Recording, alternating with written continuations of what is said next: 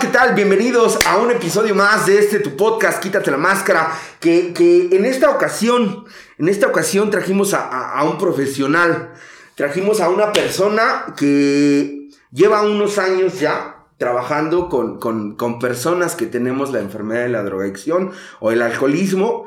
Él es, él es un psicólogo muy conocido en el medio de Alcohólicos Anónimos. ¿Por qué? Porque también forma parte de la comunidad porque también es compañero de grupo al cual yo tengo 10, 12, 10 más o menos, 10, 12 años de conocernos, el cual en algún momento, y, y lo digo con, con- con mucha alegría, con mucho gusto, este, fue mi padrino y durante un tiempo estuvo guiándome. En esta ocasión a mí me llena de mucho orgullo, me llena de mucho gusto el poder contar con tu, con tu presencia. Y ella le había estado diciendo desde hace algún tiempecito, casi desde que arrancó el proyecto, y por una o por otra razón no habíamos podido empatar. Él es el psicólogo Paul Reina. Me gustaría que fueras tú quien te pudieras presentar con toda la banda de huracanes que nos están viendo. Hola, ¿qué tal? Mi nombre es Paul Reina y pues yo soy psicólogo especialista en adicciones. ¿Cómo Muy bien, Gus? Paul, muchas gracias por hacer eco a la invitación. Gracias. Este, quisiera recordarle a toda la banda, porque últimamente hemos estado recibiendo algunos mensajes que, quieren una entrevista, que quieren venir a sentarse a la salita del podcast de Quítate la Máscara. No duden, contacten con nosotros por medio de Facebook. En Facebook está el contacto, también para que nos puedan mandar WhatsApp y podamos eh, coordinar bien la, eh, la forma en cómo lo vamos a hacer. Para toda esa gente que nos escucha en el interior de la República, quizá hasta en otro país, tenemos ese canal abierto porque tu voz también merece ser escuchada. Paul, ¿nos puedes decir, eh, para arrancar con esta parte, tú también eres compañero, ¿cómo está tu pedo? Platícale, yo lo conozco, pero hay mucha gente detrás de la cámara o detrás de su pantalla de su celular que le gustaría escuchar a una persona como tú. Y bueno, este, ya son algunos años dentro de esto, este, ya aproximadamente, eh, bien, bien, fueron como 15 años ya, aproximadamente que he estado eh, en esta parte de los grupos, clínicas, este, terapia, eh, y muchas cosas que se han ido como añadiendo a, pues a esto, ¿no? De, de la recuperación, siempre trato de estar buscando algo diferente, siempre trato de estar metiéndome en cosas que a veces ni me importan, pero me gusta meterme para sacar cosas para recuperación. Y ya, ya son aproximadamente, eh, bien, bien, aproximadamente son como 15 años ya, ya trabajando en esto. ¿no? Chingón. Chingón, este, actualmente tú estás en qué grupo, cómo, cómo es que tú puedes formar parte de esta comunidad. Eh, actualmente, ahorita yo estoy militando en, una, en un grupo que se llama Segunda Tradición, ajá, y bueno, estamos participando en la clínica de Dilupi, ajá, estamos haciendo aquí participación, apoyando aquí a la banda, este, dando algunas terapias, eh, apoyando con el temazcal, que bueno, ya eso lo vamos a ir hablando poco a poco de cómo me fui metiendo a todos esos, a todas esas cosas. Muy ¿no? bien, Eh, como tú bien sabes, eh, parte de lo que nosotros hacemos aquí es justamente el, el- el quitarnos la máscara, el, el poder mostrarle a la gente, a nuestros seguidores, a la gente que está al pendiente de lo que hemos estado haciendo en el podcast, que detrás de nosotros, detrás de este personaje, detrás de lo que en, ocasiones ocultamos, existe una persona. A mí el día de hoy me gustaría mucho poder platicar no con el psicólogo, sino con Paul, con Paul, con Paul mi amigo y con Paul el adicto, con Paul el que en algún momento tuvo la necesidad de llegar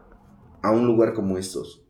Eh, me gustaría invitarte a que, a que empecemos con esto y que yo al menos, pues a mí sí me late y me voy a quitar la máscara.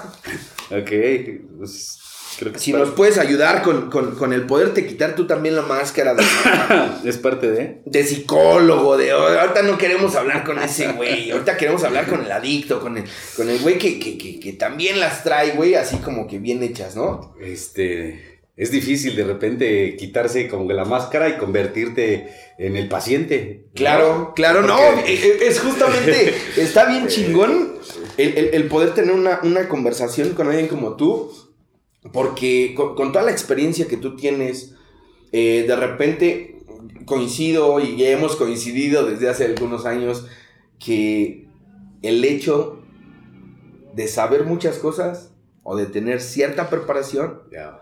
No te exime de también pasar por ciertas circunstancias o por ciertas cosas. Eh, para empezar con esta parte de, de- de- de- de la entrevista, de la plática, más que una entrevista es una plática, güey, ¿no? De un adicto para otro adicto.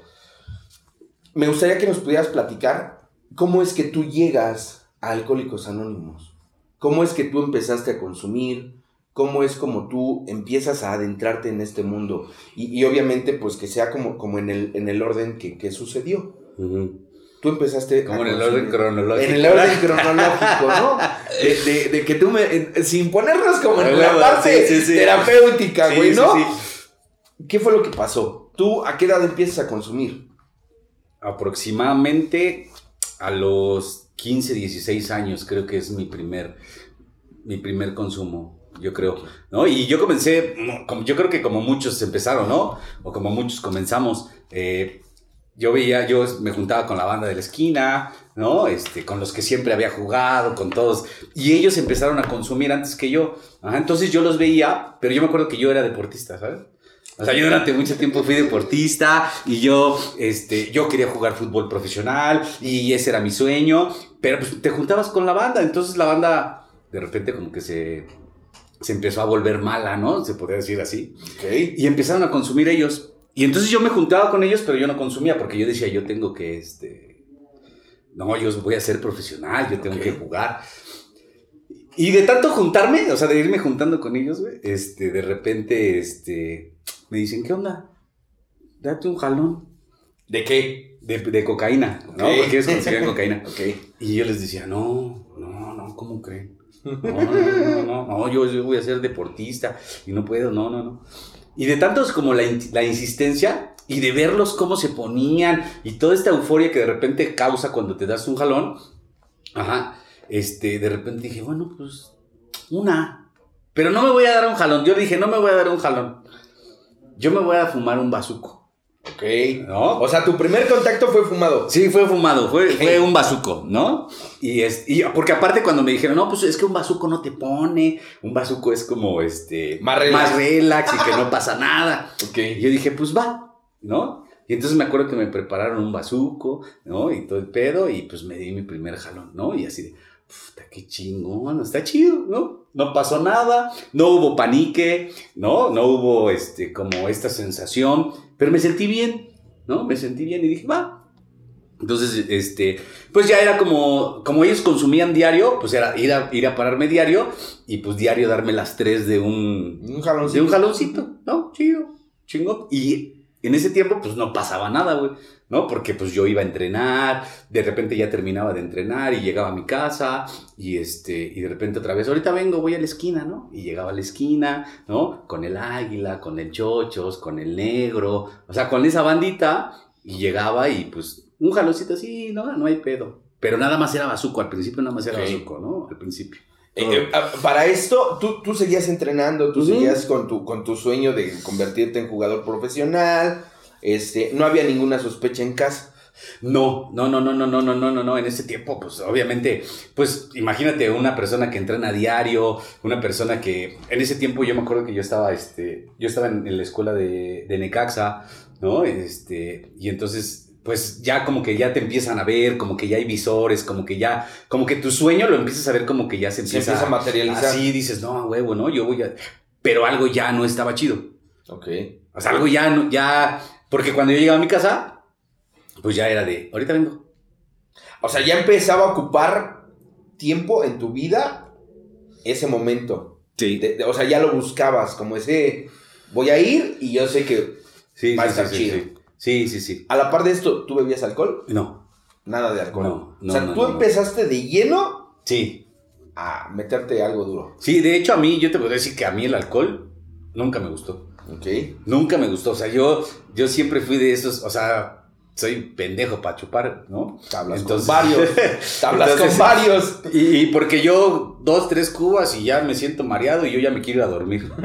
O sea, así, ¿no? Me dan ganas de vomitar y digo, ay, ya, ¿no? O sea, no, yo no soy como, por ejemplo, ahora que veo muchos que, que de repente se aventan una super pedota y al otro día siguen bebiendo. No, Y yo otra, nunca, sí, no, yo nunca fui así, nunca, nunca, nunca. El alcohol casi nunca me gustó, ¿no? Hasta después. Pero bueno, en, en otro contexto, pero ahorita platicaremos cuando fui llegando como esa parte del alcohol. Ok. Empieza el consumo, 15, 16 años. ¿En qué momento se empieza a agudizar tu consumo y cómo? Fíjate que yo tengo como bien identificada esa parte. Yo me acuerdo que eh, en ese tiempo mi papá era como mucho de, de, vete a la escuela, o sea, tú tienes que estudiar. Y yo le decía, no, yo quiero, yo quiero ser jugador profesional. Y me decía, no, tú no vas, vas a llegar y que este es bien difícil y cuántos, cuántos güeyes quieren jugar fútbol y cómo crees que tú vas a llegar. Y yo le decía, no, yo sí voy a llegar, ¿no? Y entonces mi papá me, me mandaba huevo a la escuela. O sea, huevo. Y me decía, estudia y entrena. Yo le decía, es que no puedo. El requisito para que te mandaran a la escuela de fútbol era estudiar. Ok. Y yo le decía, no, es que yo me tengo que dedicar totalmente a esto. Entonces empezó a haber como muchos roces con mi papá, ¿sabes? Y me acuerdo que, que yo ya yo ya iba a consumir así como que diario. Entonces me acuerdo un día que yo me peleé muy fuerte con mi papá. No me acuerdo la, la, verdad por qué, pero yo me acuerdo que me peleé muy fuerte y estuvo muy cagado porque mi papá me quería pegar y entonces yo me le eché a correr, güey, ¿no? Y entonces, este, imagínate, estaba así en la mesa de la casa y, y correteándonos así, ¿no? O sea, nos empezamos a corretear y yo le decía, no, vete a la chingada, ¿no? Y mi papá, te voy a madrear y entonces, este, así corriendo, ¿no? O sea, muy cagado y entonces yo agarré y me salí. Y me acuerdo que ese, ese día en específico, ese, ese día, yo me fui a la esquina otra vez. Ok. Ajá.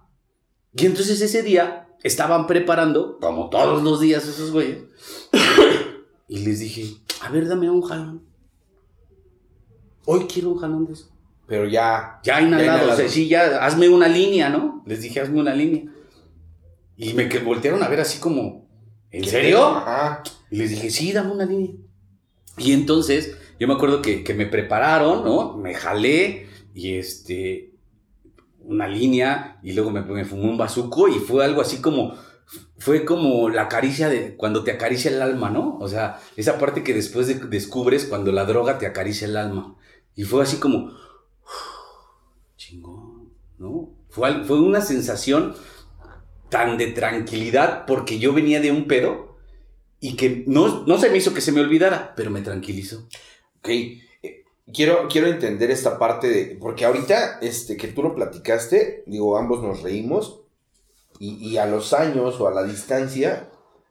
Puede ser como risible, ¿no? Esta parte de que pues, tu papá te andaba correteando y, y te iba a madrear.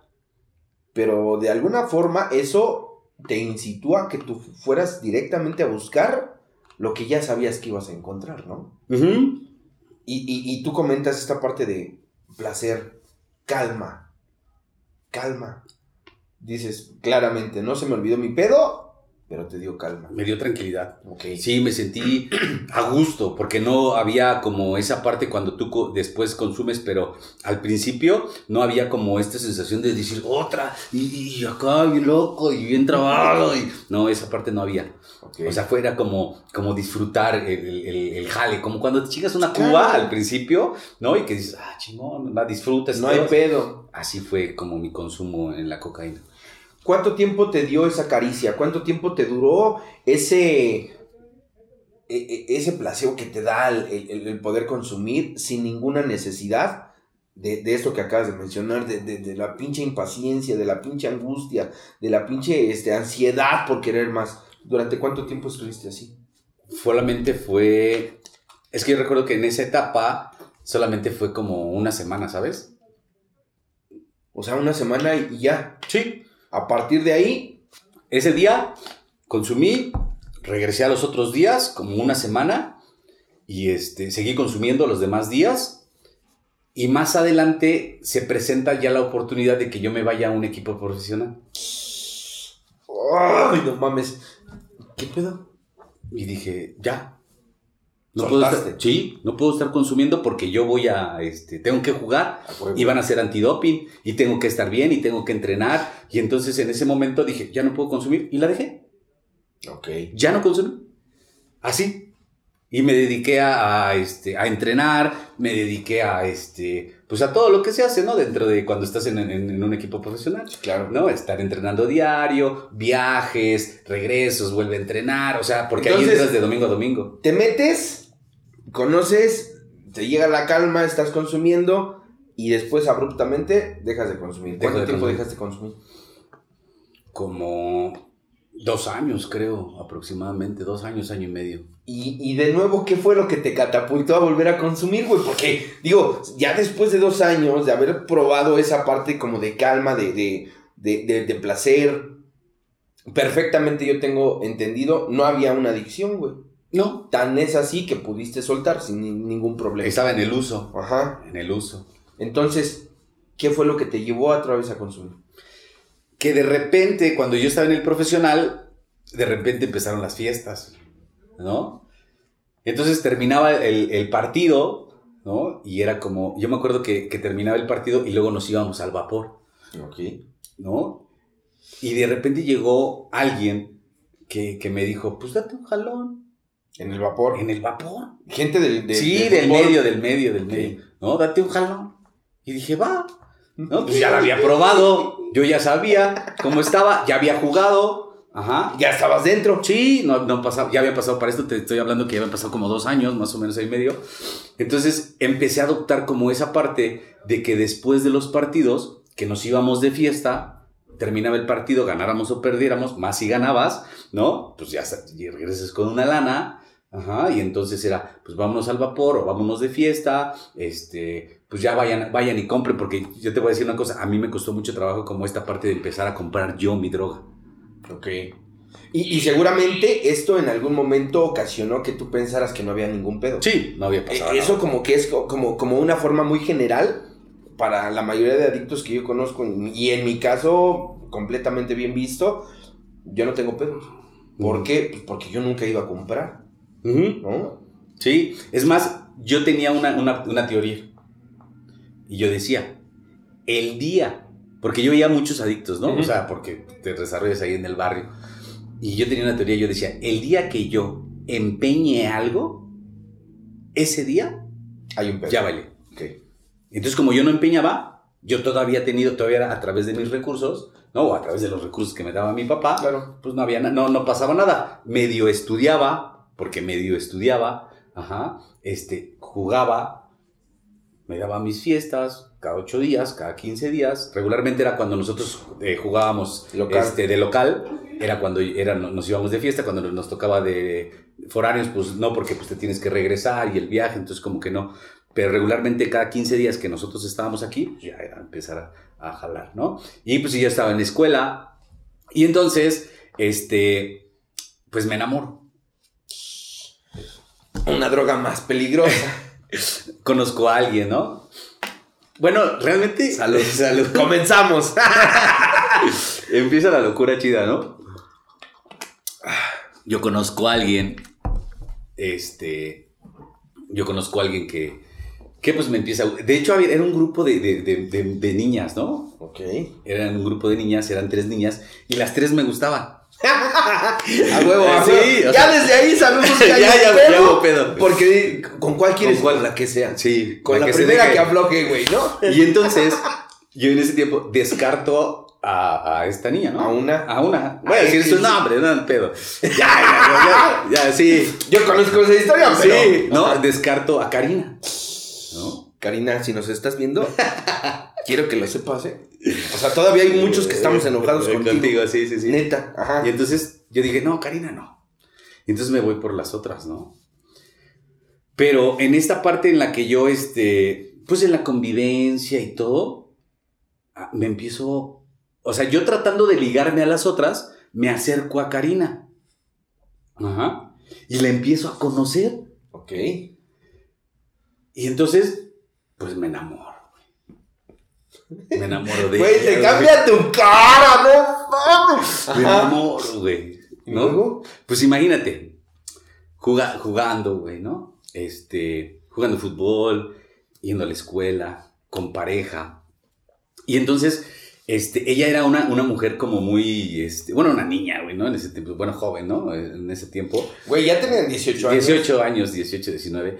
Y este, y entonces, este, pues ya, no, ella, pues yo te digo, me enamoro de ella y entonces, este, pues ella se empezó a enamorar de mí, pero ella era ella muy de casa, ¿no? O sea, muy cerrado en su núcleo. Ella como que no salía. Yo siempre he sido como, siempre, siempre toda mi vida he sido como muy aventado, como muy de, vamos así, vámonos y vámonos de viaje. Y en ese tiempo, pues mi papá, pues había como esa solvencia económica, ¿no? Muy fuerte y pues con carro. No hay pedo. Todo. Todo, todo, todo, todo, todo, todo. Entonces, pues yo la empiezo a jalar, ¿no? Y pues empezó, empezamos una relación muy, muy fuerte, ¿no? En la cual los dos, yo siempre he definido como esa relación como esta parte donde conoces a alguien, donde haces un clic, güey, y empiezas a crecer como pareja. A la par. A la par, ¿no? Empiezas a crecer en años y empiezas a crecer en pareja. ¿Iban en la misma escuela? En la misma escuela. Ok. Íbamos en la misma escuela. Yo yo empiezo a separarme de la escuela y le doy como más prioridad al fútbol. Al fútbol. Ajá. Entonces ya no iba a la escuela. Yo le decía a mi papá que sí iba, pero realmente nunca iba. ok. Perdón, ¿no? mi, mi, papá, bueno, mi papá ya no está, pero este, sí, este, yo no iba a la escuela. Yo me iba a hacer güey a la escuela. Nada más ibas como para... para... Yo lo que quería pues, era jugar fútbol. Y pues ella estaba así conmigo, entonces fuimos creciendo, la relación fue creciendo. Este, yo seguía consumiendo, cada vez empecé a consumir más, ¿no? Cada vez empecé a consumir más. Me detenía mucho, ¿sabes qué me detenía mucho? El entreno, el entrenar. Ok. Entrenarme me detenía mucho de no poder consumir entre semana. Ok. Pero llegaba el fin de semana. Ajá. Yo llegaba los fines de semana, iba a ver a, iba a, ver a Karina, regresaba de ver a Karina, pasaba y mandaba a alguien a que comprara me compraban y ya me iba yo a consumir solo en mi casa. Ah, para esto ya consumías tú en tu casa. Ajá. Ok. Ella, ella en algún momento, eh, eh, digo, a ese tiempo se imaginaba, sospechaba, tú le quisiste en algún momento decir, estoy haciendo tal cosa. No. Todo. Nunca. Para acá. Nunca se dio cuenta. Nunca Nunca.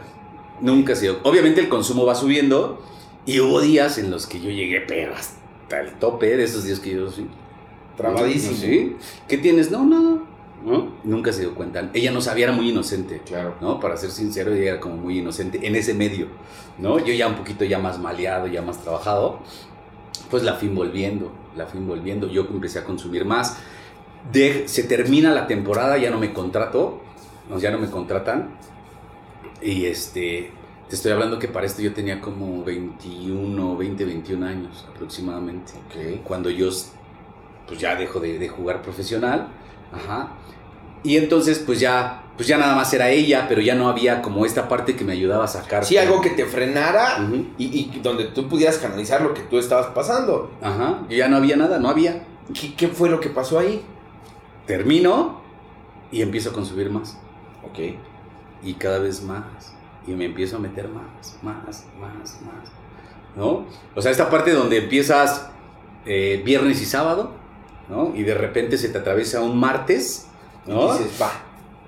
hoy, ¿no? Oye, pero ¿qué es entre semana? Ah, no tengo nada que hacer, no pasa nada. No quedo, ¿no? Y entonces, este, a la par va creciendo como mi relación con ella, ¿sabes? Ok. ¿No? Entonces, ella se vuelve un adicto es como muy manipulador y chantajista, hoy lo entiendo. En ese tiempo yo la manipulaba mucho, la, la chantajeaba mucho. ¿Cómo?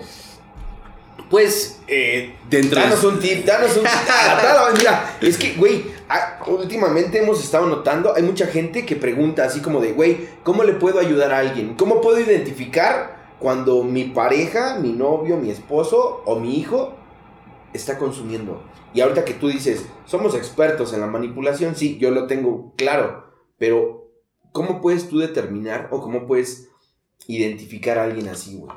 Manipulador este. Híjole, es que. ¿Cómo lo hiciste tú? ¿Cómo lo hice? Fíjate, es que a eso voy. Fíjate, el, el, hecho, por ejemplo, muchas veces de, de, buscar pelearme con ella, de cualquier pendejada, ¿eh? O sea, cualquier idiotez. Así, no, y es que tú tienes la culpa. Y entonces agarraba y la iba a dejar a su casa. O sea, bien emputado, según yo. Y, y, la dejaba en su casa y decía, ah, huevo. Y entonces ya agarraba y me iba a comprar. Ajá. Y entonces ya eso provocaba que después ella me marcara y me dijera, es que ya, perdóname, está bien, ¿no? está bien, te voy a perdonar. ¿No? O sea, ese es como ese tipo Claro, de manipulaciones, claro. ¿sabes? Claro. Porque a final de cuentas tú tenías tu plan. ¿Cuál era? Consumo. Irme a consumir. O sea, el final, el, el final de tu plan era consumir. Y buscabas cualquier discusión. Y quería tenerlo todo. Pareja, consumo, desmadre, Todo. todo. Todo. Ok. O sea, esa es una parte que, que creo que un adicto no se da cuenta cuando vas perdiendo, cuando ya empiezas a perder. Porque yo te decía que yo tengo bien identificado la parte en donde yo me rompí. Ok. Hubo, era un sábado, muy, me acuerdo muy bien. Yo no traía dinero. ¿Por qué? No sé, pero no traía dinero. Le pedí dinero a mi papá y mi papá y mi mamá no me dieron dinero. Y me dijeron, ¿para qué quieres dinero? El chiste es que no me dieron dinero. Y entonces mi papá era mucho de regalos, ¿sabes? O sea, mi papá era mucho de te voy a regalar esto y cadenas y perfumes y así un chingo de cosas. Y entonces yo me acuerdo que no traía dinero y yo quería consumir. O sea, ya sentías esta Ya. parte de, de ansiedad por consumo. Sí, entonces dije, no, está chido. su madre. Entonces agarró y me voy a, a mi, a mi mueble, abro mi mueble así y veo una loción. Yo en ese tiempo no usaba loción. Me acuerdo muy bien de la loción, se llama Animal, era una Animal. Ok. En ese tiempo estaban carísimas, bueno, te estaba hablando de hace como 20 años, Verga. ¿no? Y pues la, la loción esta costaba como 450 pesos en ese tiempo. Y dije, de aquí soy. Que la saco, todavía con cajita y todo. Ya me habían presentado, ya, ya me habían dicho a dónde vendían ya- y que llego. Le digo, la neta no traigo dinero. Pero ¿qué onda traigo esta? Y como todos los dealers, ¿no? O sea, bueno, no sé si todos, pero sí, todos son culeros, pero... este, sí, a huevo. Sí, todos. Todos. Todos, no sé por qué le dicen el bueno, pero bueno. Sí, todos son culeros. Entonces, me dice, no, esa madre no, ni vale, es chafa. Le dije, no mames, ¿cómo va a ser chafa? Pues si no sabes quién soy yo y que no me conoces, pues que yo siempre todo original y que quién sabe qué. Y me acuerdo que, que me dice, te voy a dar dos, güey, de a 50. Y me estoy arriesgando. Sí, sí, sí. Simón. me dice, te voy a dar dos. Y le dije, está bien, güey, va, no hay pedo. Ya sabes, ¿no? Co- Como cuando sales que, que sabes que este... Sabes perfectamente que es un mal negocio, pero tú lo necesitas. No, o sea, haces el negocio de tu vida, güey. O sea, como tú lo necesitas, para ti es así, a huevo. Ya gané, Rayé. ya gané. Sí. Y entonces le dejo la, le dejo la, le dejo la loción. ¿no? Le dejo la loción y me da dos. Ese día, cuando yo dejé la loción que me entregaron los papeles, ese día yo dije, Ya vale ya más. valí, güey. Ya. Creo que ya soy un drogadicto. Ok.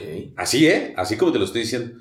Yo me acuerdo que iba con los papeles en la mano, me los eché a la bolsa, iba caminando para mi casa que estaba a dos calles, iba caminando y de repente dije, ya valió madre, ya soy un drogadicto. ¿Qué sentiste cuando, cuando te pasó eso por la mente, güey? No, O sea, no hubo ningún pedo. no, yo dije, ya soy un drogadicto. Y de repente, la parte enferma me dijo, pero no hay pedo. Tú sí vas a poder. Ok. O sea, sí lo vas a poder dejar y lo vas a poder, no hay pedo. No pasa nada, güey. Ya, y me fui. ¿No? Como este sentimiento de culpa que de repente te llega así como inmediato, pero la enfermedad te lo, te lo saca así en corto y te dice, pero no va a No pasar pasa nada. Ajá. ¿No? Y entonces me acuerdo que me los eché, me fui y ya, no pasó nada. Pero ese día se rompió. Ok. Ese Ese se es, rompió. es- ese es el el límite entre tu consumo fuerte y ya una adicción como tal. Ajá, que, que a los años que con lo que vas aprendiendo, que este es el punto, es en la tabla de, por ejemplo, de Elvin Morton Jelinek, que es el punto número 8, que donde, donde dice que es la pérdida del control. Ok. Ajá. Sí, porque lo que tú te habías prometido, lo que tú te habías puesto como límite, ya lo Ya. habías rebasado. Ok. ¿Qué sucede en este, en este, en, en este inter, güey? O sea, después de eso, ¿qué vino? Este. mm. Pues empiezas el declive, güey, ¿no? El declive es cuando. Me acuerdo que este, un día ya los, los problemas empezaron a crecer con Karina. Ok. ¿no? Ya Karina este, me decía, pues es que ya no salimos, es que ya nunca traes dinero, es que, o sea, y me los reclamos, ¿no? Claro. De que ya no, le, ya no le daba tiempo, que ya no daba esto. Yo le decía, no, pues es que tú no me entiendes y todo este pedo. Entonces, hay una situación en mi casa, ¿no? Hay una situación ahí medio complicada, y este, donde eh, hay un secuestro de mi hermano, ¿no? Secuestran a mi hermano después del secuestro, a mí me empieza a dar como más miedo salir a la calle, Ok. ¿no? Entonces, para no, para que no me secuestraran, pues yo me autosecuestré, ¿sabes? Verga. Y entonces yo me meto en mi casa y entonces yo nada más salía, compraba y me regresaba a mi casa a consumir. Ya no iba a ver a, ya no iba a ver a mi pareja, ya empiezo a perder, o sea, empiezo a perder ese contacto. Aislado totalmente. Exactamente. Ok. Entonces pasa este, como este trauma del, del, secuestro y pues las cosas como que ya estaban como tambaleando con, con Karina, ¿no? Este, trataba yo como, como estos intentos que de repente se tienen para poder recuperar a alguien. Ajá, donde dices, no, sí voy a cambiar y te prometo, lo juro, ahora sí ya no, esta sí es la buena y vamos a ver y vamos a echarle ganas y lo vamos a intentar, pero al final mis intentos terminaban fracasando porque se aparecía otra vez un consumo, ¿no? Ok. ¿Aquí ella ya tenía algún tipo de sospecha? ¿O era como... No, yo... Nada más lo, lo, lo, lo, lo entendía como problemas que tú tenías? Sí, ajá, ella de repente, este, no sabía qué estaba pasando, pero ella sentía como que pasaba algo. Hasta que yo un día hablé con ella y con mi mamá y les dije, ¿saben qué? Pues estoy consumiendo. Yo tuve, yo sí hablé con ellos. Hablaste con sí, ellos. Y les dije que estaba consumiendo. ¿Pero por qué? ¿Qué fue lo que te llevó a, a- a pedirles o hablar? Porque a final de cuentas, hoy yo lo entiendo, es una forma también de pedir ayuda. El decir estoy consumiendo es una forma de decirle a la familia tengo un pedo, Sí, ¿ok? pero en mi casa no fue como... Mi papá me decía, lo que pasa es que yo cuando platico con mis papás, platico con Karina y toda esta parte, este, yo les dije que ya había, ya había encontrado, es más, porque yo ya había buscado un grupo a donde ir, porque yo ya me sentía mal, ¿sabes? O sea, yo ya quería parar, o sea, había algo que me decía, o paras ahorita o te vas a morir, paras ahorita o esto se va, se, se va a ir tu vida al caño. Ya era un consumo ¿no? fuerte. Ajá, ya consumía diario. Ok. Sí, ya, ya consumía diario. Entonces, yo les hablo como, como este último intento que tenemos nosotros los adictos, como de, de no perder todo lo, lo poco que te queda. Sí, que ya vas en la caída, pero que tú dices, de algo me tengo que agarrar. Mm. Y entonces este, hablo con mi mamá, hablo con mi papá, hablo con Karina, ¿no? Y pues cuando un adicto recién y la enfermedad no es conocida en tu casa, este, como que no le dan mucha importancia, ¿no? Entonces yo hablo con ellos, dije, voy a ir a un grupo porque yo me siento mal, estoy consumiendo y todo. Y entonces me dicen, sí, está bien.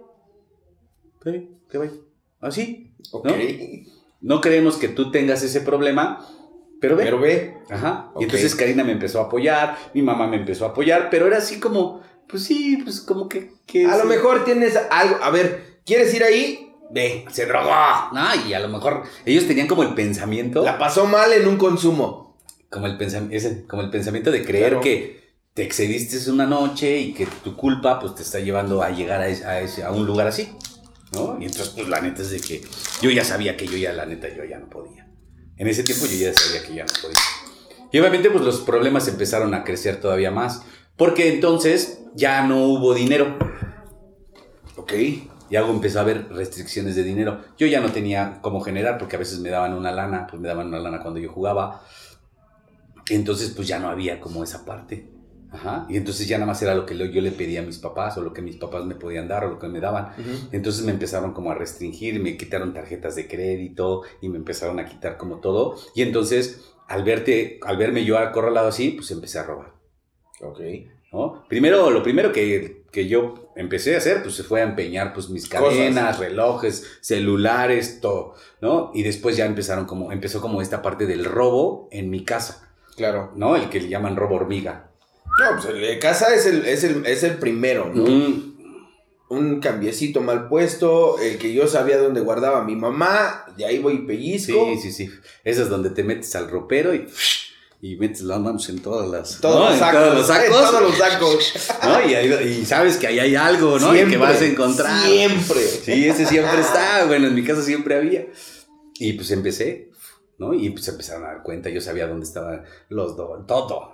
O sea, yo sabía dónde estaba guardado todo. Y empecé pum, a sacar, a sacar. Y con la mentalidad que tenemos nosotros los adictos, lo voy a Lo voy a reponer, claro. Para que no se den cuenta, ¿no? Pero mañana. Hoy consumo, ya mañana le Mañana, pago. ajá. Y obviamente pues empezó a crecer, a crecer, a crecer. Para esto tú ya ibas a un grupo. ¿Te acercaste a un grupo? Empecé a ir a un grupo. ¿Cómo? ¿Dónde? empecé a ir a un grupo, empecé a ir a un grupo que estaba aquí en este, ¿cómo se llama? En la calle de Jujuy, que se llama Reencuentro. Jujuy 553 bis. Algo, algo. anda, ese, bien lo conoces. Ah, pues bueno, yo llegué ahí, de externo. Ok. Yo llegué de externo. ¿Cómo fue tu llegada? Pues sí, fue así como vine y me, me acuerdo, me acuerdo que me recibió un tipo que se llamaba Carlos, que nunca lo volví más, lo volví a ver. Y me pasaron, y me acuerdo que me dieron mi junta de información, y, y yo así de, "Ta madre, ¿no? ¿Qué es esto, no? ¿Y a qué horas me van a enseñar a dejarme de drogar? Sí, Porque no sabes, porque no, no, no sabes ni cómo te van a enseñar a dejar de drogar o cómo te vas a dejar de drogar, nada más vas a escuchar a gente que platica sus pedos y entonces en esa parte, pues yo los escuchaba y yo decía, no, ese güey sí está bien mal, ¿no? No, yo no estoy tan mal. Mi pedo es diferente. Sí, no, no, ese güey, no. Yo todavía tengo pareja, yo todavía tengo familia, ¿no? Yo todavía tengo como muchas cosas, no estoy tan mal. Ese fue mi primer pensamiento en mi primer junta, ¿eh? Claro. yo no estoy tan mal. Pero seguí yendo. Porque entonces yo me di cuenta que estar ahí con mi familia me empezaban a dar dinero. Ok. Ajá. Pero te quiero decir que durante todo el tiempo, en mi primer proceso, durante ese tiempo que yo estuve en reencuentro, nunca dejé de consumir. Ok. Nunca. Es más, yo compraba, me iba al grupo, ajá, te tomaba mi junta y luego me salía. Ya me iba a consumir. Ok. Siempre. Es más, Sí, porque obviamente eh, eh, eh, de esa forma, pues tu familia no sospechaba, pensaban que querías hacer algo bien. Toma, mi niño, no hay pedo. sí, sí, Cuando tu plan era otro. Sí, ok. sí, sí, sí, sí, sí. Pues ya sabes, ¿no? Yo, por ejemplo, engañé muchas veces a mi mamá, ¿no? Dame para la séptima, es que tengo que dar para el café, y es que, o sea, Claro. todas las que te inventas, ¿no? O sea, estando ahí. Y pues la realidad es que sí hice buenos, o sea, conocí mucha gente que me quería apoyar porque así son los alcohólicos, ¿no? Los alcohólicos siempre cuando ven a una, a un, alguien que llega como desvalido, con la tristeza profunda en los ojos, con el alma rota, ¿no? Este, siempre te tienden una mano y, y yo me acuerdo que yo llegué así muy triste, ¿no? O sea, muy triste porque no sabía qué iba a hacer en mi vida. O sea, yo llegué muy triste porque lo que estaba, yo que yo había tenido o, lo- o los sueños que yo tenía se estaban yendo a la basura y no sabía cómo calmarlos. ¿Y cómo pudiste dejar de consumir? Nunca dejé de consumir. Eh, Seguramente en algún momento, cuando pasó este tiempo, fue, no sé, unos meses, pero llegó un momento en el que tú tuviste que dejar de consumir. ¿Mm? ¿Cómo fue? Bueno, para esto me deja mi pareja. Uy. ¿No? Para esto me deja mi pareja. Y entonces, pues creo que ese fue como el detonante de De todo. todo. Porque obviamente cu- cuando te deja eso de lo que tú te agarras como para sortear y como para poder decir, de aquí me agarro, güey, tarde o temprano lo voy a dejar, y que te deja la persona que tú quieres, Que amas, que consideres el amor de tu vida, ¿sabes? verga.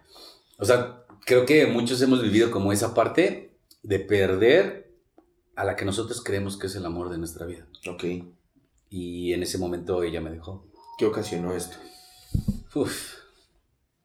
Mucha tristeza, mucho abandono, mucha soledad.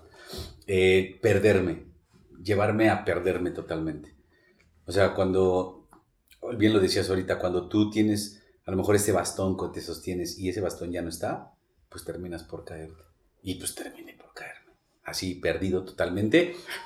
Yo, yo les platico siempre algo, ¿sabes? Eh, que cuando ella se fue, yo tenía muchas ganas de morirme. Muchas ganas de morirme. Pero así impresionante. O sea, yo no podía concebir la vida sin, Sin que ella. estuviera ella. Sin ella. O sea, yo decía, ya mis ilusiones se fueron, ya mis metas se fueron, ya mis objetivos se fueron, porque se los llevó ella, ¿no? Y yo decía, la única forma en la que yo quiero o la que yo puedo volver a ser yo es si ella regresa conmigo. Nada más. O sea, no hay otra más que ella regrese conmigo. Es más, yo te podría decir una cosa. Yo eh, me dejé morir. Me empecé a dejar morir. ¿No? Y me empecé a dejar morir y, y de repente, pues ya, obviamente consumiendo diario, este, sin, sin rasurarme, sin cortarme el Sí, el pelo. deterioro, el aspecto, se quedó el aspecto con un personal. objetivo, ¿Cuál era el objetivo? que ella me viera. O sea, tú buscabas que ella te viera en esa Mal. situación. Ok. Y que cuando me viera mal, ella pensara y dijera, este, está mal por mí, voy a regresar con él. Ese era mi pensamiento, Claro, claro. ¿no? ¿Y qué crees? Y sí lo hice. Y un día me vio y me la encontré y me dijo, ¿por qué estás así? Le dije, estoy mal así por ti. Y ella me dijo, no puedes estar así por mí. Te voy a decir algo, Paul. Me das lástima. Así me dijo. Me das lástima. Y en ese momento dije, puta, no funcionó. Verga. No funcionó. Y pues hice la otra parte. ¿Cuál? Internarme. ay, ay, ay. Ay. ¿A Cuando- dónde? ¿Cómo? ¿Ver? ¿Qué pedo? Cuando tú, cuando yo pasa esto, y entonces, este, un día mi papá ya también viéndome mal, ¿no? Este, porque mi papá nunca, o sea, siempre sus opciones eran como diferentes, ¿sabes? Entonces mi papá me decía, mira, te voy a dar dos opciones. Primera, ¿te vas a Inglaterra tres meses de intercambio? ¿O te vas a internar 28 días a una clínica en San Miguel de Allende? Me dijo, piénsalo. La verdad es que ya estaba muy mal. Yo estaba muy triste. Y yo, yo sabía que si yo me iba a Inglaterra me iba a morir. Y yo ya no me quería morir. O sea, dentro de todo no me quería morir. Claro, porque eh, eh, eh, justamente esta parte que acabas de decir, cuando, cuando pierdes una pareja, cuando estás fuera de, de, de, de, de ti, el consumo está presente, se cerraron opciones, dices, no mames, yo me quiero morir. Pero también de alguna forma hay algo interno que te dice, güey, no mames, no puedes morirte. Porque sabes que el, do- el- el dolor que va a caus- a causar tu muerte, lo que te va a ocasionar a ti, güey, dices, no quiero eso. ¿Qué decidiste? ¿Inglaterra o San Miguel? San Miguel. San Miguel de Allende. Y me voy a 28 internar días. 28 días. güey. ¿Cómo fue tu llegada a ese lugar?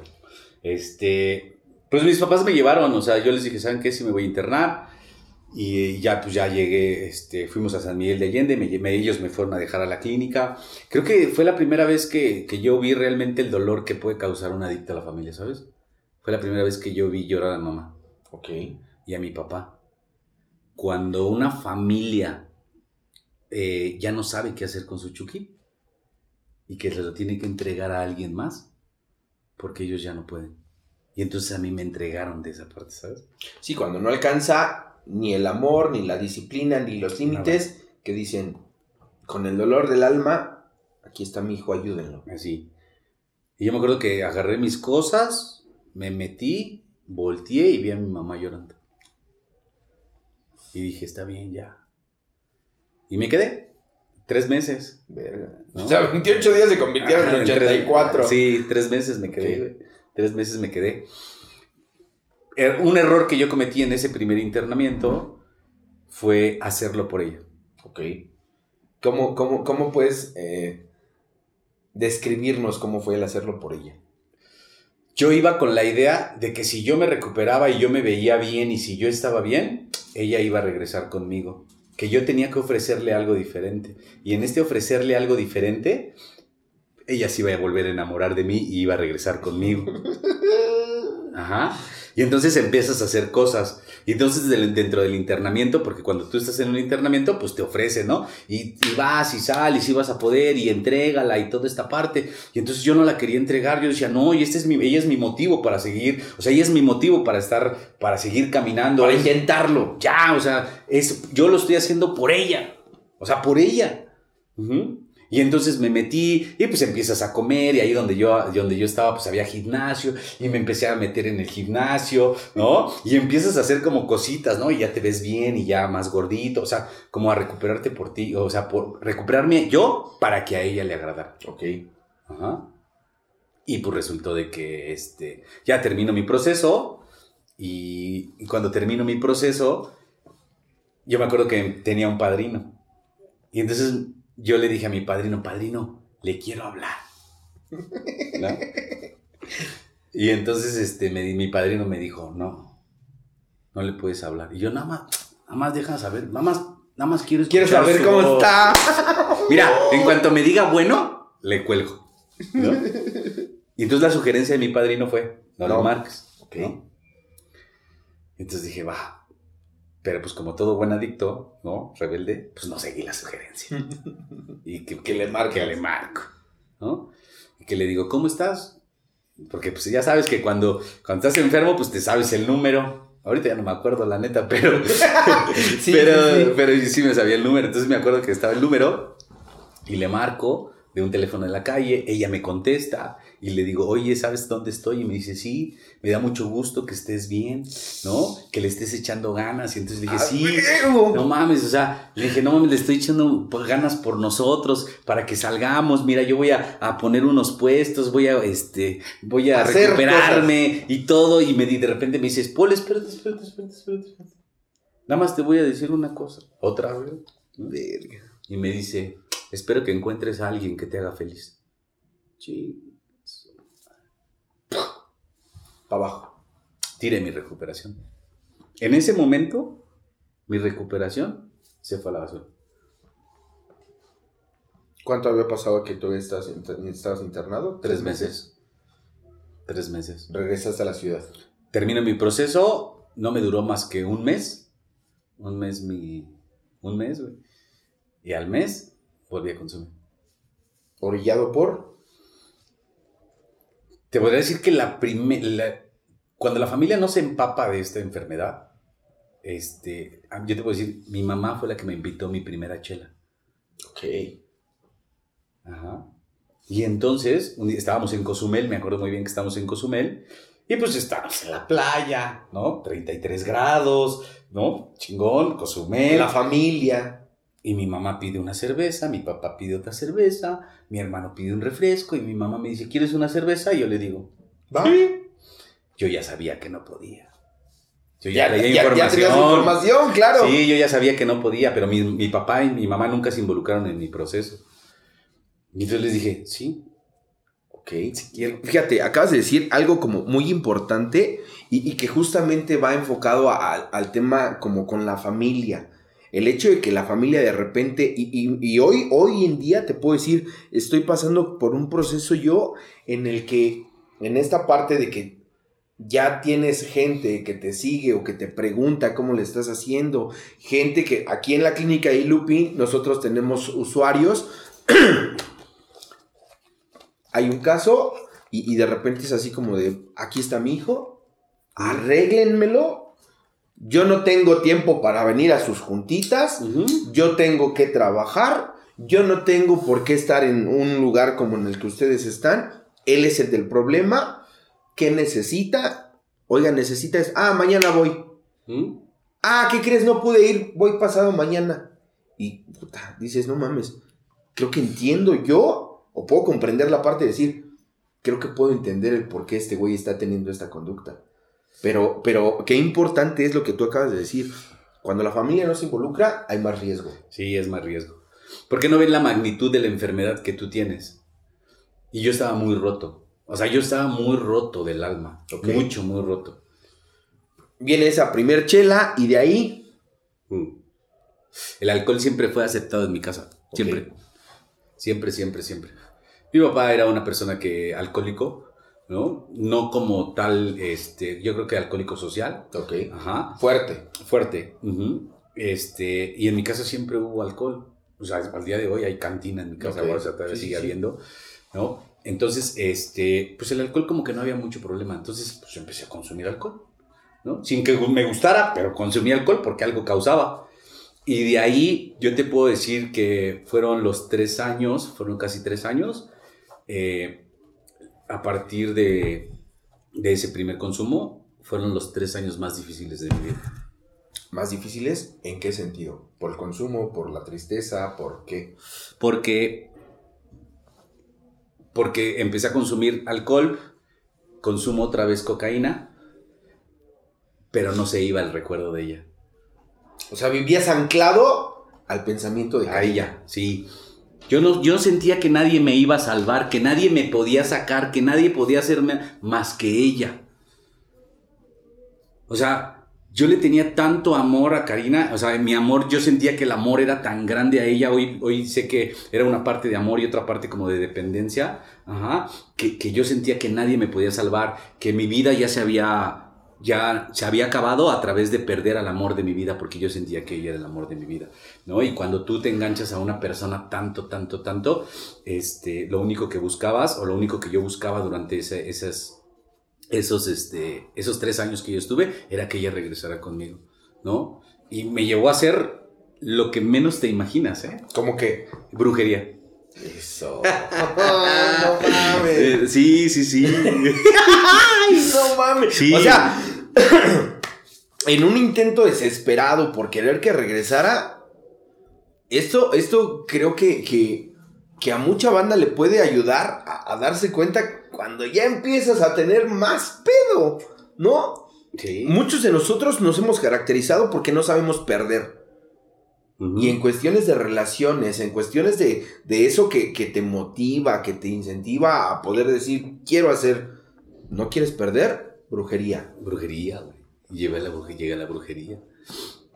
No, entonces, este, me acuerdo que ese día yo iba, y, y lo cuento, platico mucho esto cuando, cuando comparto, porque les digo que yo iba un día por acá por este, sí, Yo conozco esa historia, ajá, iba yo por este, por Miramontes. Y entonces me paro, en un- no sé por qué estaba haciendo por allá, pero yo estaba en Miramontes y de repente en un semáforo yo traía la ventana del carro así, ¿no? Este, entre Ligeramente abajo. Ajá. y de repente me avientan un papelito, ¿no? Así. ¿No? Y agarro el papelito. Y decía el papelito. Le regresamos al amor de su vida en siete días.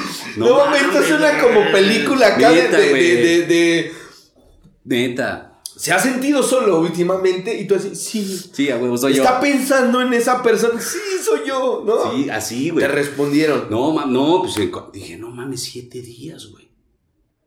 No, yo he peleado tanto tiempo para que ella Y esta vieja en siete días, Madame, no sé qué se llamaba, esa- te lo juro. Ajá. Y entonces dije, que le hablo en corto, ¿no? Oye, este, mi nombre es Paul, este, quiero una cita, ok, ¿no? Y entonces, este, pues me dice, sí, pues vente mañana y todo el pedo, hasta las bombas, hasta casa la madre, ¿no? Y entonces llego, entonces ya hago la cita y al otro día llego, güey, ¿no? Me acuerdo que iba con un amigo, ¿no? Y este, y le digo, acompáñame, güey, ¿no? Esta sí, con ella me la va a regresar. O sea, ¿hasta dónde llega la locura de, de- de una persona Sí, que está una ilusión ficticia total, completamente. impresionante, ¿no? Y entonces me acuerdo que, que era un cuarto, ¿no? Y, es, y, y toco y me dice, pásate, ¿no? Y me paso. Y entonces en cuanto me ve la señora esta, así me ve y, este, y me dice, tú vienes mal. Ah, yo no dije, mames. no mames, sí, Sí sabe. güey. Sí, sí vengo mal. ¿No? Y me dice, ¿en qué te puedo ayudar? Y ya le empecé a platicar, güey, no, es que el amor de mi vida se fue y yo quiero que regrese y me dice, yo te voy a ayudar.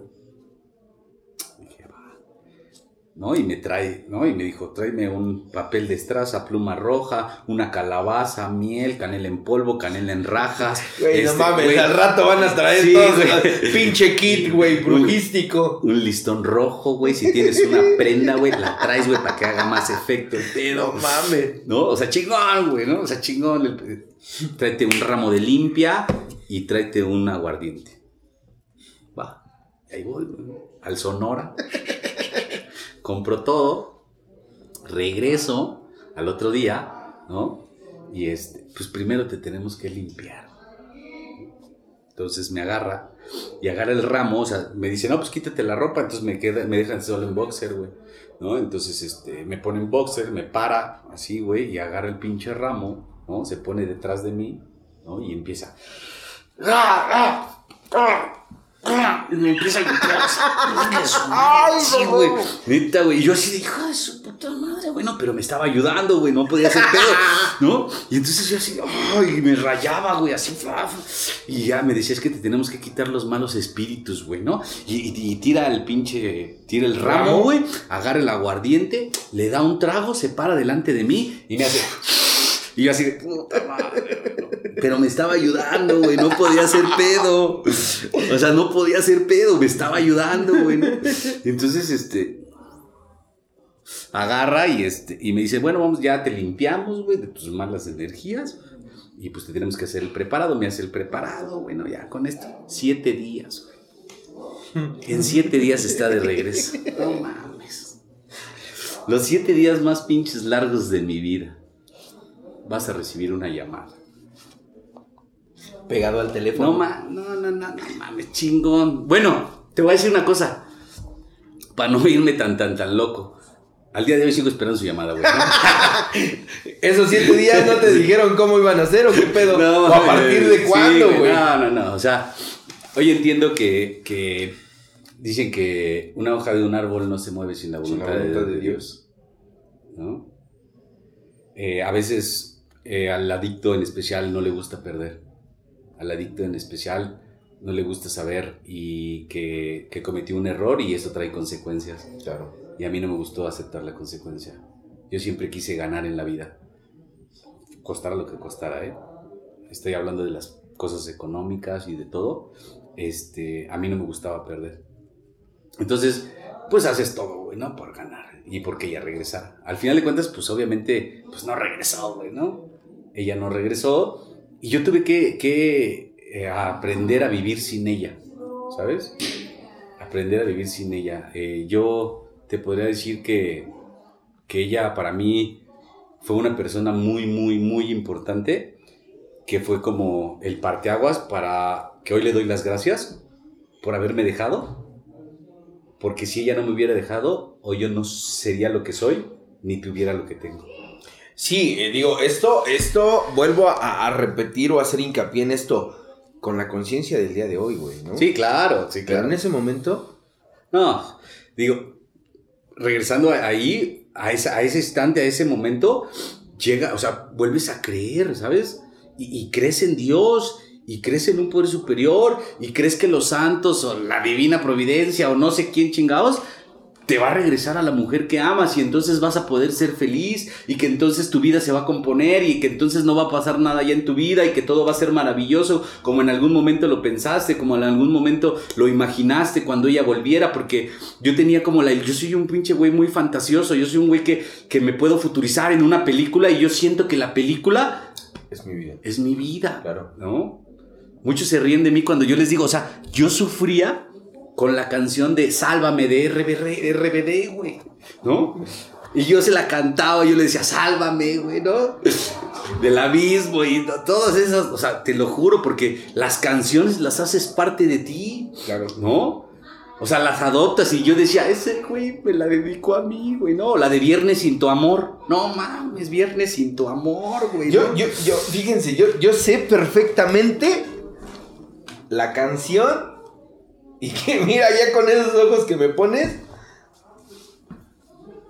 muchos viajes, Sí, hubo muchos viajes en los que yo compartí contigo tiempo, espacio, lugar, cosas. Y, y yo me acuerdo mucho de, de- de una, una, canción que tú decías de Intocable. ¿cuál? ¿Cuál? Hay varias. No, Hay varias. hubo- ¿Cuál? hubo- había una particular. ¿Cuál? Este. Digo, ahorita se me va el nombre, pero. ¿Cómo va? ¿Cómo va? ¿No te acuerdas? No, me acuerdo. Es que hay varias, por ejemplo, la de Ayúdame, por ejemplo, la de ah, Ayúdame, no mames, de Intocable, puta. Yo, su- yo sufría mucho con las canciones. Yo soy un güey que, que me puedo, o sea, que me podía dar como la oportunidad de sufrir muchísimo a través de las canciones porque yo vivía las canciones, ¿no? Porque yo reflejaba ahí mi soledad, yo reflejaba ahí mi tristeza, yo reflejaba ahí mi abandono a través de las canciones. Y entonces lo único que buscas es una persona que te ayude a salvar ese dolor, ¿sabes? O que te la ayude a calmar.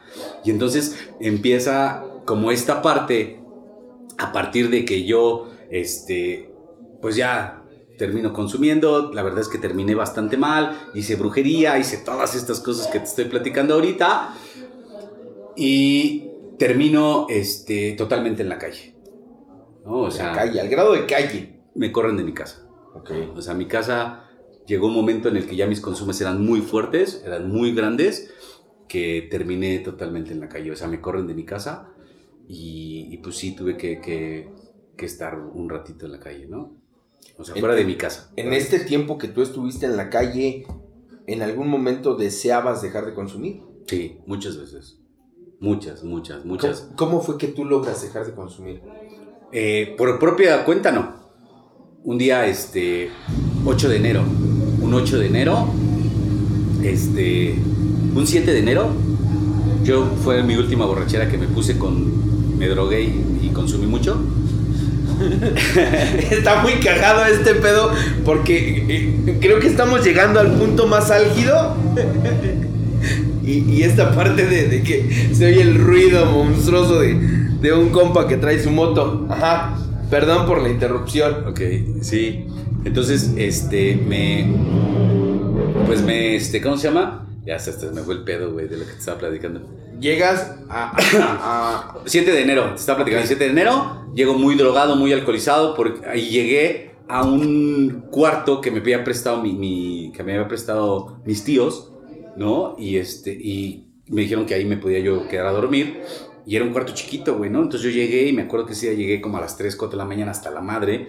Y este, y me acosté, ¿no? Y como a eso de las 10 de la, como a las 10, 9 de la mañana, tocan la puerta del cuarto, me tocan la puerta del cuarto y cuando me tocan la puerta del cuarto era mi mamá y mi mamá me dice, ábreme, soy yo. Y entonces yo abro la puerta, güey, y me vuelvo a acostar, ¿no? Y cuando me vuelvo a acostar, pues entran cuatro tipos, la patrulla enchancladora, me agarran y me dicen, ¿sabes qué? Ya te vamos a llevar a internar. Te lo juro que ese día yo dije, ya estuvo, ya, está bien, vámonos. Les dije, sí, ¿no? Sí, vámonos. Y entonces este, me acuerdo que ya les, me dijeron, tranquilo, les dije, sí, tranquilo, vámonos, ya, ya estuvo, ya, ya no quiero consumir. Salgo y entonces ellos se adelantan. Ellos eran cuatro, tres se adelantan y entonces era como, estaba el pasillo, entonces ellos se adelantan, se salen y se van a la derecha. Y entonces yo en ese, ¿qué te gusta? 10 metros, 5 metros. Sí, güey, 5 o 10 metros. Mi cabeza empezó. ¿Y si te fugas? ¿Y si corres? ¿Y te vas? No te alcanzan. Puro panzón, puro gordo. No, sí, sí, gana. Así, ¿eh? Y entonces, pero me faltaba uno que estaba atrás, porque eran cuatro, tres se habían salido. Entonces yo iba caminando y pensando, sí, ahorita salgo, corro y me voy a la vecindad y ahí no me sacan.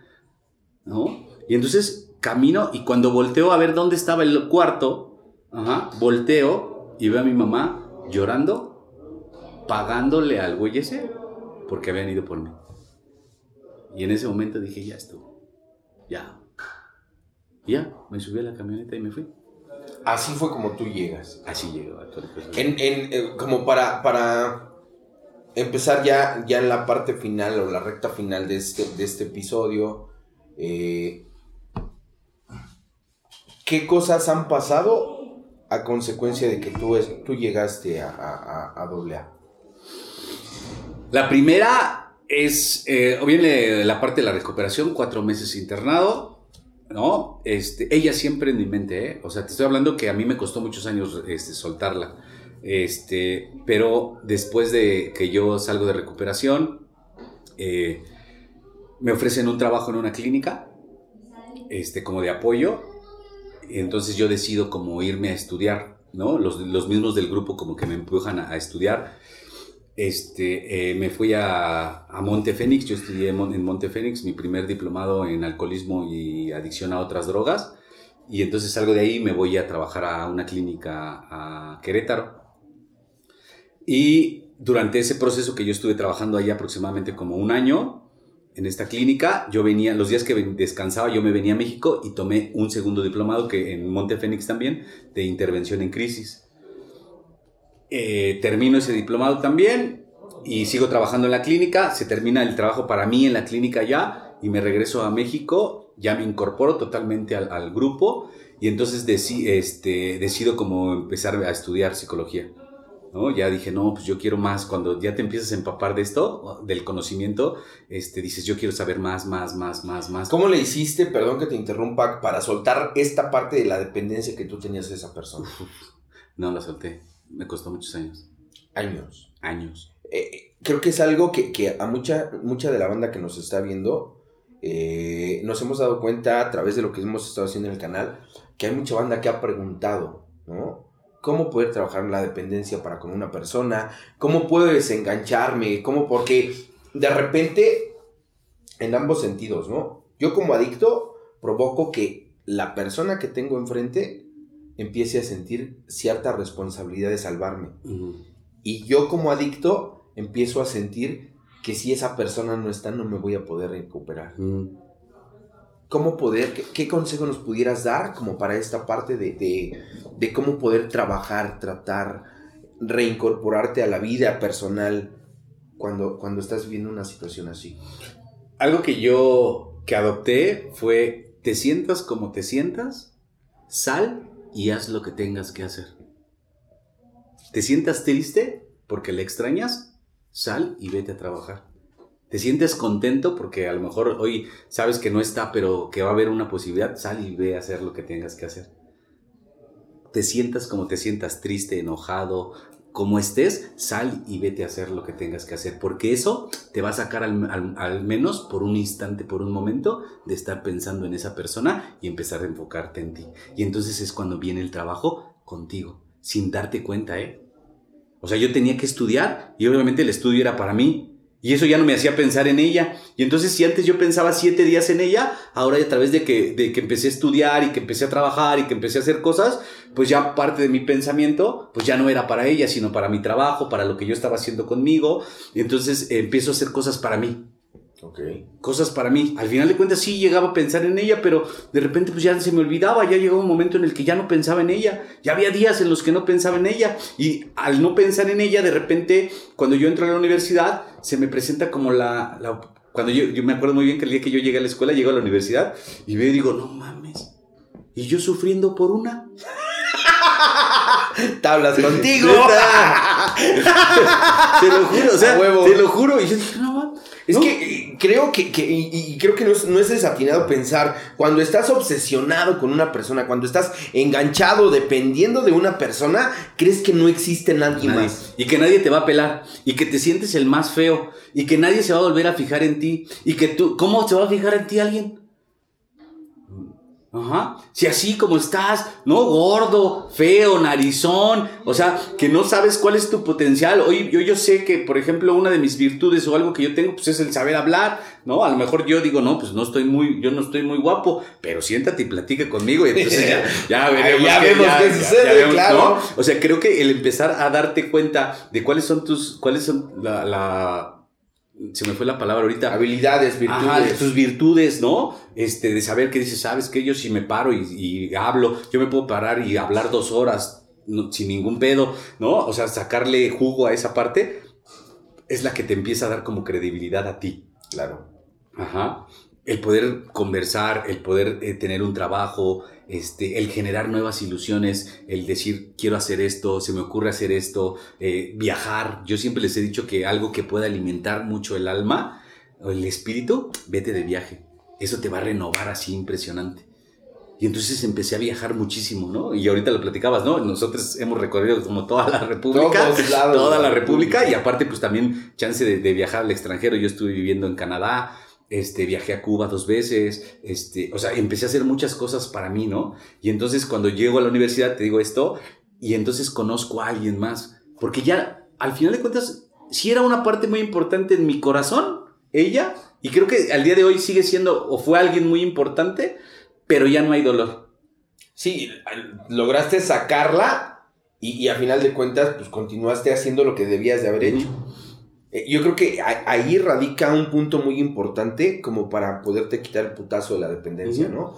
Cuando por querer estar con una persona dejas de hacer muchas cosas y nuevamente retomas tu vida, retomas lo que tú tenías que hacer. Exactamente, y, te, empiezas, y te empiezas a... Hay miedo, siempre hay miedo, ¿eh? Cuando tú terminas una relación tan dependiente y que te cuesta tanto trabajo trabajarla, de repente que alguien te guste, uff porque si yo ando con esa que me gusta al día de hoy y entonces ella regresa. Está bien culero lo que ¿Neta, de decir. Neta. Está bien culero, güey. Te lo juro. Está bien culero, sí. O sea, ya, te lo juro. Sí, güey. O sea, en lugar de dar. Y entonces te da miedo andar con alguien porque entonces vives con el temor de que si regresa. Ajá, y qué tal en este tiempo ya se da cuenta de que ya estoy haciendo diferente y que ya estoy me comportando diferente y que el día de hoy ya le estoy echando un chingo de ganas y estoy saliendo adelante y entonces ella va a regresar y entonces ¿qué voy a hacer yo? Con las dos. Y entonces te enfrentas a una relación nueva con miedo. y con una dependencia exquisita. Porque entonces ya no la quieres perder, porque ya no quieres sentir el mismo dolor que tú sentiste en la otra relación. Sí, ya traes el vergazo. O sea, ya traes un putazo que dices, güey, yo ya sé que se siente terminar con alguien que amas. Yo ya sé que se siente terminar con alguien con quien tú te ves. ¿No? Y dices, no quiero. No, quiero ese dolor. No lo quieres y te aferras y haces cosas a lo. Pero mal pedo.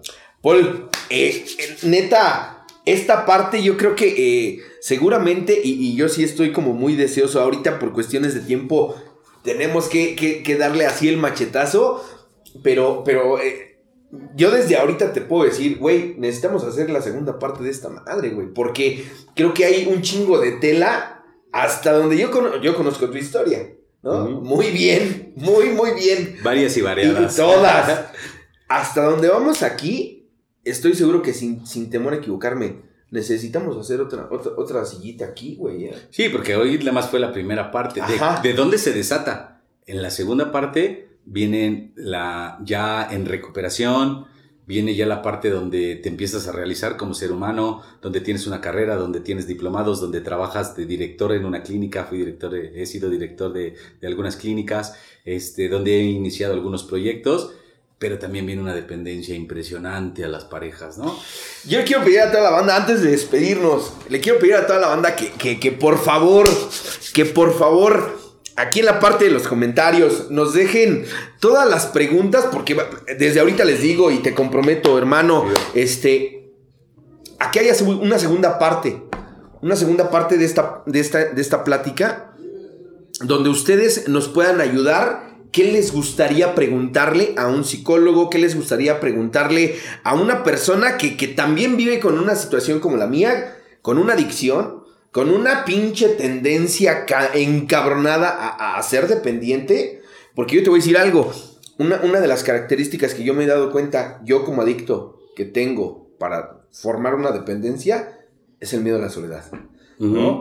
Y, me gustaría muy, muy, muy, muy, muy encarecidamente que ustedes sean quienes hagan así, ¿qué preguntas les gustaría eh, eh, que, nos, que nos pudiera responder? Hacer nosotros ahí algunas cosas y, vamos a pactar el, que puedas venir a, sentarte otra, una segunda ocasión. Créeme que, que al menos el día de hoy yo me quedo con muchas ganas de querer escuchar más, con muchas ganas de decir, güey, o sea, esto apenas es el inicio, güey, ¿no? Sí, no. Y, considero que, en esta primera parte lo, que tú nos puedes platicar es como muy enriquecedor. Eh, por el momento, ah, nos toca despedirnos. no sé si quieras decirle algo a la banda. Hay una forma de ponerse en contacto con, con Paul como psicólogo. Igual para algún tipo de compartimiento dentro del mundo de Alcohólicos Anónimos, ¿te gustaría dar tu número telefónico? Claro que sí, mi número es el 5513-190231. Ahí estamos 24 horas, 365 días del año. Perfecto. En la parte de, los comentarios también vamos a anclar el, número de Paul por si tienen eh, la necesidad. Siempre, siempre, sí, la parte de Alcohólicos Anónimos, la parte de estar en grupo, pero bien claro lo menciona, ¿no? Tenemos que tener también medidas previsorias y si en algún momento necesitamos atención profesional, es no cerrarnos a esa parte. En el segundo paso nos habla de mantener una mente abierta y una mente abierta es la que permite el ingreso de nuevas ideas.